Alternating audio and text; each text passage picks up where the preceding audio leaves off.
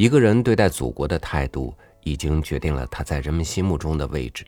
无论他的作品有多么优秀，但是有些记忆，又的确是他在人们心目中留下的。比如卫斯理。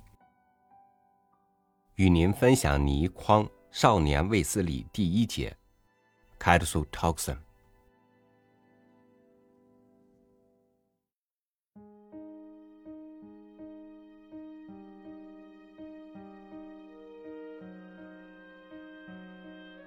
我有一只用藤编成的小箱子，这是我求学时期的书包。当时几乎每个中学生都用它，后来由于女学生用它的更多，男学生为了表示自己潇洒豪迈，又嫌这种箱子多少有点娘娘腔，所以都弃而不用了。我一直保留着这只小藤箱，箱中放满了别人看来一点用处也没有。对我来说，却都有一定意义的东西。每一件都可以引起一段回忆和有一个故事。那天，我又打开了这小藤箱，顺手拈起了一张小纸片，小纸片上写着一个西文字 c a t s o n Toxin”。在这个字的旁边，有一个表示“对”。正确的符号，V。这小纸片勾起了我遥远的回忆。我卫斯理，赫赫有名在我们班级之中。或许也可以夸张点说，在全校也略有名气。古今中外的中学都一样，低班级的学生要在高年班的同学中也保有威名。不是容易的事，必须有相当突出之处。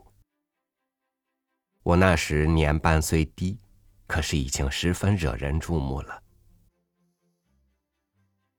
事情发生的那天，我走进课室，刚好看到那幕活剧的全部过程。先是一阵欢笑声，一个个子极高大的同学用树枝夹住了一只手掌大的癞蛤蟆。灰白色，皮肤上全是大大小小的疙瘩，丑恶之极。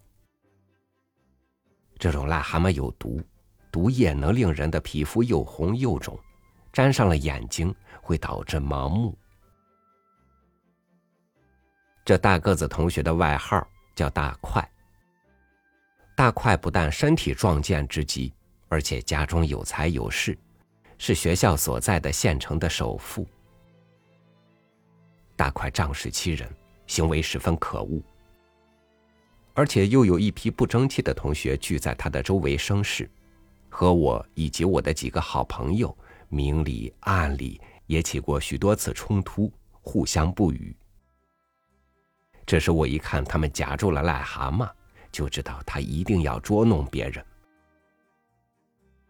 他看到我进来，挑战似的瞪了我一眼，走向前排的课桌。在一张课桌前站定，伸手按在放在桌上的一只藤书包之上。一看到这种情形，我不禁勃然大怒。这课桌是一个女同学的，她的名字叫祝香香，瘦弱文静，是一个极乖、从来不惹是非的少女，文弱的叫人怜爱。而大块竟想把这么丑恶又有毒的东西放到她的书包去。我当时踏前一步，大喝：“住手！”大块像是早料到我会阻止，所以他的动作也更夸张，把癞蛤蟆高高提起。跟着他的一些人也发出呼叫声。我更想更进一步的行动，忽然觉得有人扯了我的衣角一下，我回头去看，正是祝香香。他的脸虽然瘦小，可是他却有一双极美丽灵活的大眼睛。我一接触到他的眼光，就明白了眼睛会说话是什么意思。他虽然一声不出，但是他分明在告诉我：由他去，别阻拦他。他黑白分明的大眼睛之中，有一股叫人无法抗拒的力量。也就在这时候，大块的手已揭开了藤书包，刹那之间，所有的人都静了下来。大块面上的肌肉簌簌发抖，惊怖莫名。人人都看到书包一打开，一只极大的蝎子本来是伏着的，豁然挺立。那蝎子足有七八寸长，黑白相间。虽是一只小虫，可是那气势就像是一头猛虎猝然跃起一样，尾钩高翘，形状凶恶之至。大块终于有了反应，他发出了一下惊呼声，身子后退，撞倒了几个人和一张课桌。他手中的癞蛤蟆已脱手，落向书包。蝎子的尾钩迅速无比地向他刺了一下，癞蛤蟆奋力跃起，可是落地之前已经死去，怕的肚子朝天落在地上。本来是灰白色的肚子，变成了可怕的深紫色。课室中极静，祝香香在这时候向前走去，来到了课桌之前，竟然伸出她的手来，在那只可怕之极的蝎子的背上轻拍了一下。那蝎子立时又伏了下来，他也合上了书包，坐了下来。在那一刹间，只听见课室中各处都是嗖嗖的吸气声。所有的男女同学都像是泥塑木雕一样，连我也不能例外，连我也不能例外。绝想不到，文静的祝香香竟然会有这样惊人的本领。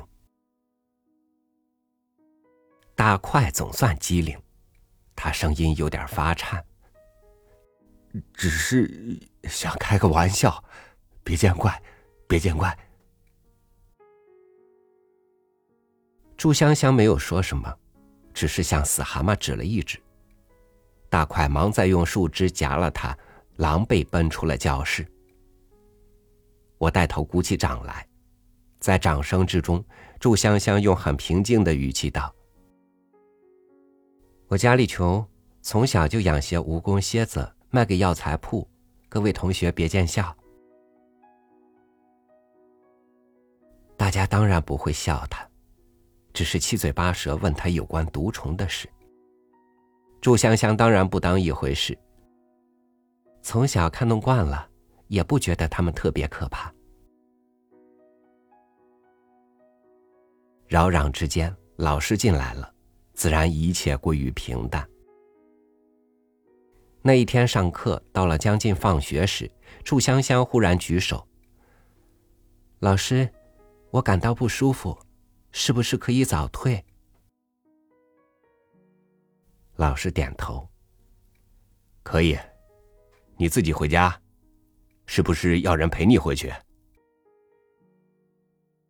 祝香香听了，竟然回头向我望了一眼，我也立刻明白了他的意思，他要我陪他。我胆子再大，心中也千情万怨，可是我都也没有勇气答应。要是答应了，怎能再有脸见人？也不用再上学了。所以我心跳如打鼓，也知道一定面红心热，立时避开了他的目光，这才听得他低声道：“不用了。”到他提着藤书包出了课室，我心仍咚咚跳，仿佛全课室都在盯着我看。当然，我也不禁好奇，明明他是装病，为什么要我陪他回家呢？祝香香走了之后，我心头乱跳，只在想着他临别秋波那一转是什么意思，和我应该怎么办。在接下来的时间之中，老师在讲些什么，我只是断断续续听到了一些片段。老师在说的是，本县和邻近的几个县近年来出现了一个铁血锄奸团，把一些在日军侵略时期出卖国家民族、做了汉奸、鱼肉百姓、罪大恶极，而又在时移世易之后躲藏了起来的坏人，设法找出来，将他们处死。已经有十多个这种人类的渣滓受到了铁血锄奸团的处分。这本来是很刺激的一件事，也是当时的大新闻和谈话的资料。可是我却为祝香香忽然装病离去而神思恍惚，所以没有特别留意。老师的学问很好，见解也很新。他又解释说，锄奸团的这种行为，人人叫好，大快人心，被处决的那些人都罪有应得。因为楚监团不知用了什么方法，能使被处死的人在临死之前都承认自己的罪行。可是这种作为叫做行私刑，不是文明社会应有的行为，应该效法以色列人。在大战之后，把隐藏的纳粹战犯找出来，交给政府公开审判，依法惩处。在老师讲到这里时，我有了决定。我先深深的吸了一口气，然后忍住了呼吸，直到忍无可忍时，脸已涨得通红。那时，陡然站起，把桌子、凳子弄得发出很大的声响。然后一手高举，一手捂着肚子，脚步踉跄，目望老师，人却向课室之外冲去，半句话也不必说，只消在喉际发出一阵怪声即可。这是在上课中途要离开课室的上佳办法，不过不能经常使用，偶一为之，万事万灵。心肠好的老师。还会为你积极打开课室的门，因为这种身体语言，人人一看就可以明白。奔出了课室，直奔向校外。正当我懊丧已浪费了太多时间，忽然看到前面一个瘦削苗条的身影正在缓慢的向前移动。风吹着他宽大的宣布长衫，衣袂微扬，看起来更是飘逸无比。那正是祝香香。他走的那么慢，当然是在等我。可是我一看到了他，却陡然站定了身子，心中矛盾之极，极想追上去，出现在他的身边，甚至盼望可以握住他的手。可是又不知为什么，一双脚竟然不听大脑的指挥，牢牢的定在地上，不能移动。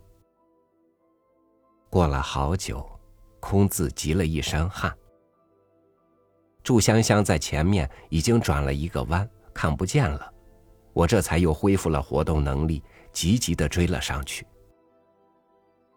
可是，一看到他的背影，脚下又像生了根，再也难以移动半步，这就形成了一个十分古怪的局面，变成了我在不受控制的情形之下，在跟踪住香香了。一直到了一个广场上，那里全是各色人等。明明还看到祝香香细小的背影在人丛中左穿右插的，忽然一下子就不见了她的踪影。我不禁大是焦急，忙登上了一块大石，极目张望。可是广场四通八达，谁知道她上哪里去了？我心中懊丧之极。不知道何以刚才会出现这样的情形。一直到很久很久之后，我和袁振霞医生说起了这段往事，他哈哈大笑，以他医生的专业知识回答我：“这是由于过度紧张而引起脑部活动暂时性的障碍。很多著名的演员会突然之间念不出早已背熟了的对白，就是由于这种突发性的障碍。你当时心情一定太紧张了。”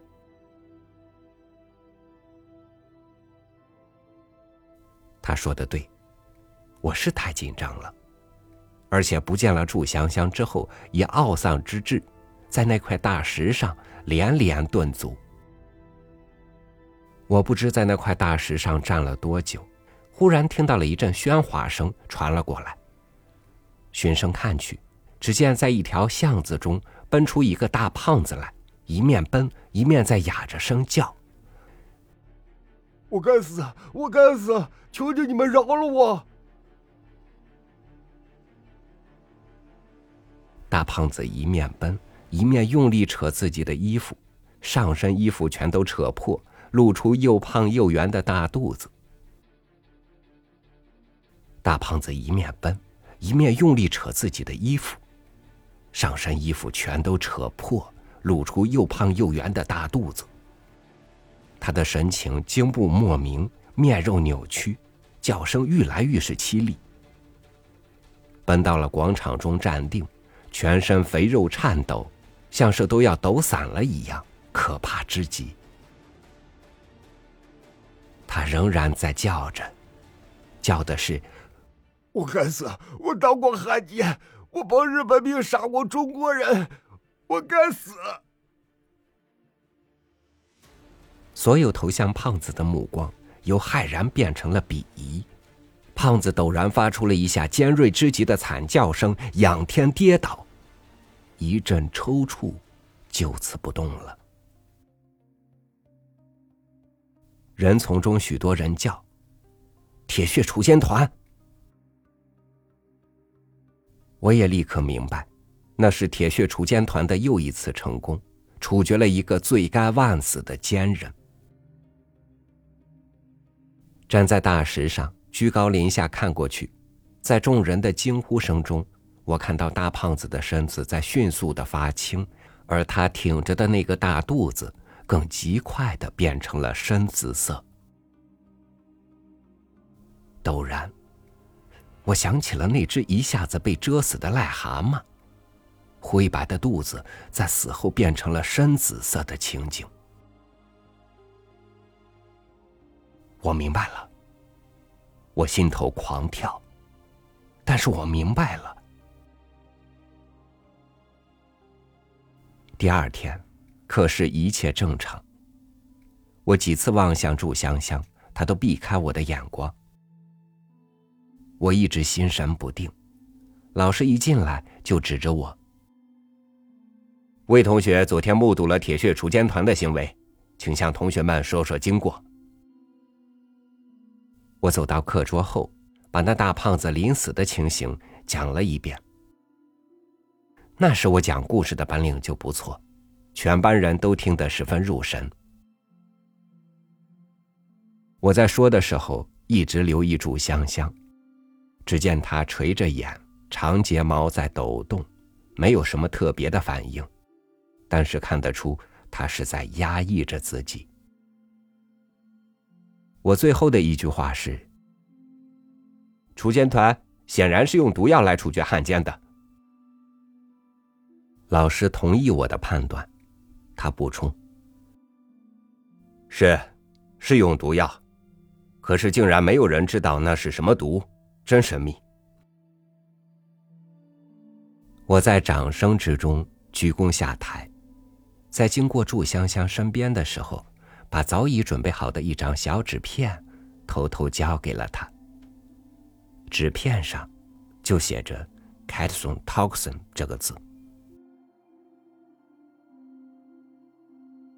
第二节课开始，我在自己桌上又看到了这张纸片，上面多了一个表示“对了”的符号，V。我在目睹锄奸的这一天，费了一晚时间去查书，才查出这个字。那个字的中文翻译是“蝎毒”，含碳、氢、氧、氮、硫等元素的毒性蛋白。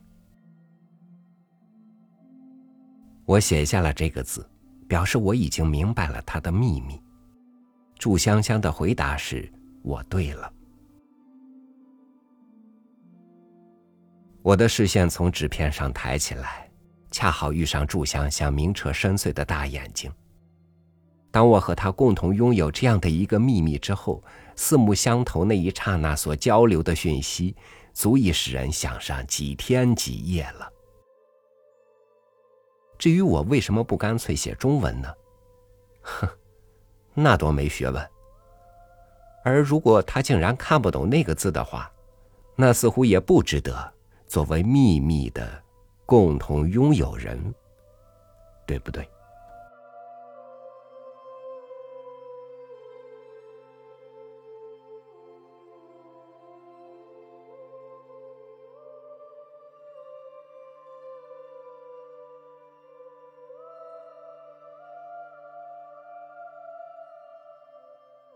才子的确有才气，但是有人拿作者比金庸，却又有点北乔峰、南慕容的味道。一个人的努力固然重要，但在历史进程面前，实在微不足道。无论如何，卫斯理、陈真都给我的童年留下了许多美好的记忆，这也让我愿意以一个遥远读者的身份，对倪匡先生的逝世加以深深悼念。感谢您收听我的分享，我是超宇，祝您晚安，明天见。